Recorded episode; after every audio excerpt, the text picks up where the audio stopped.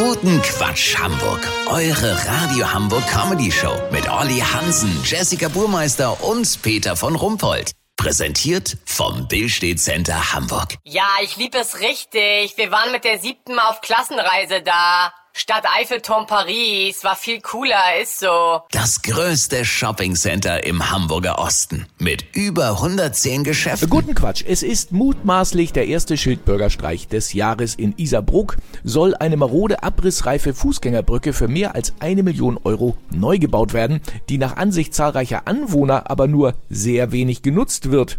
Olli Hansen ist vor Ort. Olli, äh, stimmt das denn? Was ist wenig, Peter? Das ist ja immer die Frage. Allerdings musste man in den letzten Jahren schon Glück haben, um einen Fußgänger zu erhaschen, der das baufällige Viadukt überquert. Ich sag mal so, Tierfilmer, die im Himalaya einen Schneeleoparden vor die Linse kriegen wollen, müssen nicht so lange warten. Viele Anwohner sagten mir, dass die Zeitersparnis, wenn man die Brücke statt der nebenanliegenden Straße nimmt, mit rund vier Minuten viel zu gering sei. Aber die Behörde bleibt dabei, bezeichnet die Fußgängerbrücke als hochfrequentiert. Hier wird schon gemunkelt, dass die Brückenüberquerungen von Ameisen, Steinläusen und Betonmilben mitgezählt wurden. Ja, aber Olli, ist so eine Abkürzung nicht vielleicht aber doch wichtig für alte oder gehbehinderte Menschen?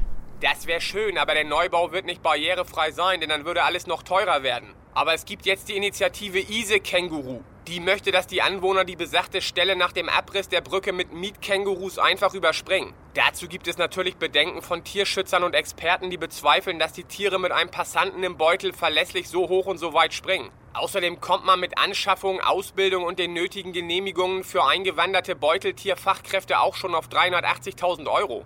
Lass so machen, Peter. Wenn hier in diesem Jahr erste Testsprünge anstehen, melde ich mich nochmal mit dem Amtsveterinär und dem Verkehrssenator. Habt ihr dann exklusiv, okay? Ja, natürlich. Vielen Dank, Olli Hansen. Kurznachrichten mit Jessica Burmeister. Rüstungsindustrie. Deutsche Betriebe konzentrieren sich zunehmend auf den Bau von nicht funktionsfähigen Attrappen. Medizinknappheit. Heute in Bramfeld großer Antikflohmarkt für abgelaufene Medikamente. Berlin. Die Ampelregierung will 2023 effizienter werden und plant deswegen den Umbau zu einer Kreisverkehrregierung. Das Wetter. Das Wetter wurde Ihnen präsentiert von Zuversicht. Unser optimistischer Begleiter für das Jahr 2023. Das war's von uns. Wir hören uns morgen wieder. Bleiben Sie doof. Wir sind es schon.